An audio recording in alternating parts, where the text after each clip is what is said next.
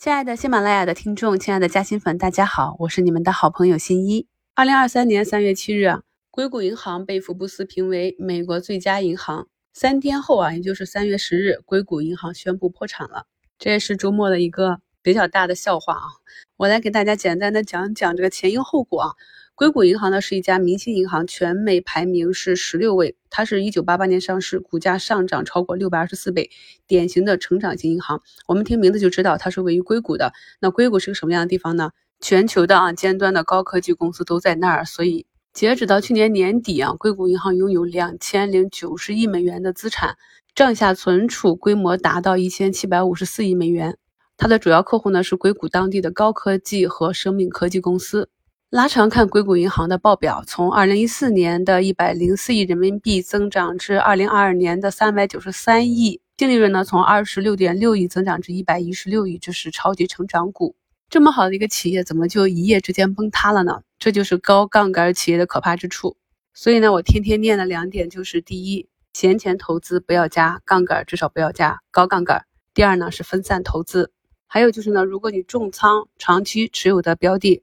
虽然呢，你可以不用天天去盯着它的股价，但是它整体运营的情况，它做出的重大的策略以及市场上的重大公告，你都要去关注。在硅谷银行破产两周前，硅谷银行的高管就纷纷进行了清仓式减持，这就符合了我们讲的对大资金的跟踪。很多朋友关心这次美国硅谷银行的破产会不会引发全球的金融风暴？那我们要来看一下它是怎样把自己作死的。二零二零年疫情爆发，在二零二零到二零二一年，美国开启了史无前例的大放水，在巨量的量化宽松之下，硅谷的优质企业就受到吹捧。我们知道，通常呢高科技公司，它的金融杠杆都比较高，所以他们对利率和整个量化宽松的。反应呢是比较敏感的。硅谷优质的企业以几乎零成本获得了大量的贷款，那这些企业呢从金融机构借到了钱，都存到了硅谷银行里面，而硅谷银行呢拿到了大量的存款，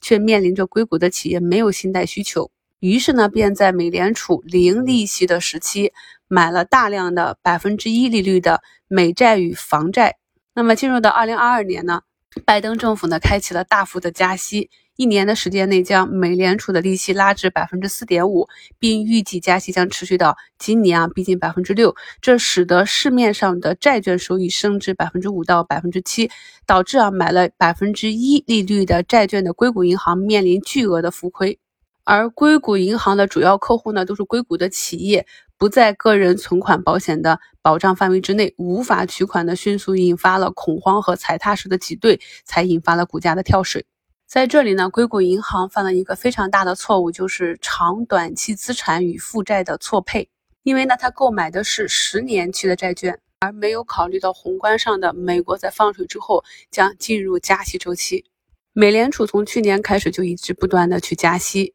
收割全球资本。我们都知道，欧美呢是常年零利息或者负利率的，所以受此影响呢，很多投资者为了高利息选择了存款，但是贷款的人非常的少。硅谷呢累积了大量的存款之后呢，买入了十年期的国债。本来呢这种理财是无可厚非的，但是啊，为了获得更好的融资，硅谷银行居然公布了这则消息，就没想到适得其反，投资者开始焦虑了，短期大量的取回存款，一天之内呢，存款额竟达到了四百二十亿美元，达到了该银行四分之一的资产。无奈之下啊，硅谷银行只能便宜的变卖国债，恶性循环才导致了破产。这一方面呢是美利国那边无节制的加息造成的后果，另一方面呢，这个企业这么重大的决策是有明显的问题的。美国呢可能还有其他的银行也做了同样的傻事啊，所以后期呢可能还会有美国金融那边的利空出来。理解到了这件事情的前因后果，我们就可以知道啊，这与二零零八年那次的次贷危机从根本上是不同的，所以呢它的影响是有限的，可能对这些。海外经营的，比如美团这些企业，到底有没有存款进去，有没有受影响？这些可能会是有影响的。还有我们场内的以美元计价的，与美国的这些受影响的企业相关的美元的一些 ETF 指数。有些创投基金呢，在硅谷银行是有存款的，这些基金发生流动性挤兑时呢，很可能会减持 A 股相关的公司股票。近期的一些大医药，我们知道国内的一些 CXO、CIO，他们的主要客户合作方呢，也是。美国的这些企业，所以近期股价低迷呢，也是受这个影响。连美国自家的银行都被美联储加息给拉爆了，这意味着针对于全球的新兴市场的雷暴潮已经不远了。那我们中国呢？其实我觉得不必过于担心。我在疫情前去韩国的时候，就发现那边的房价飙得非常的疯狂，物价飞涨。除了化妆品和服装这一类啊，剩下的食品、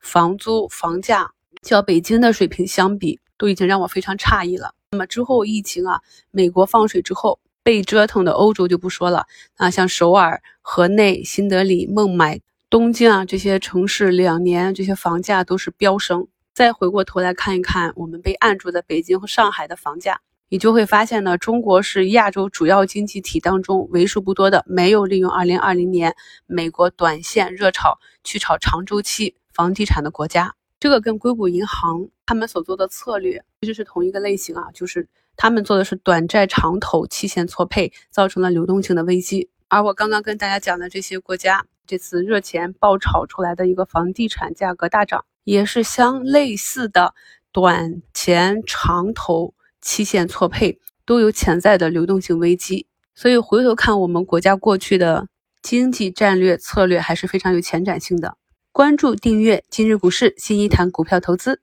每天进步一点点，给自己加薪。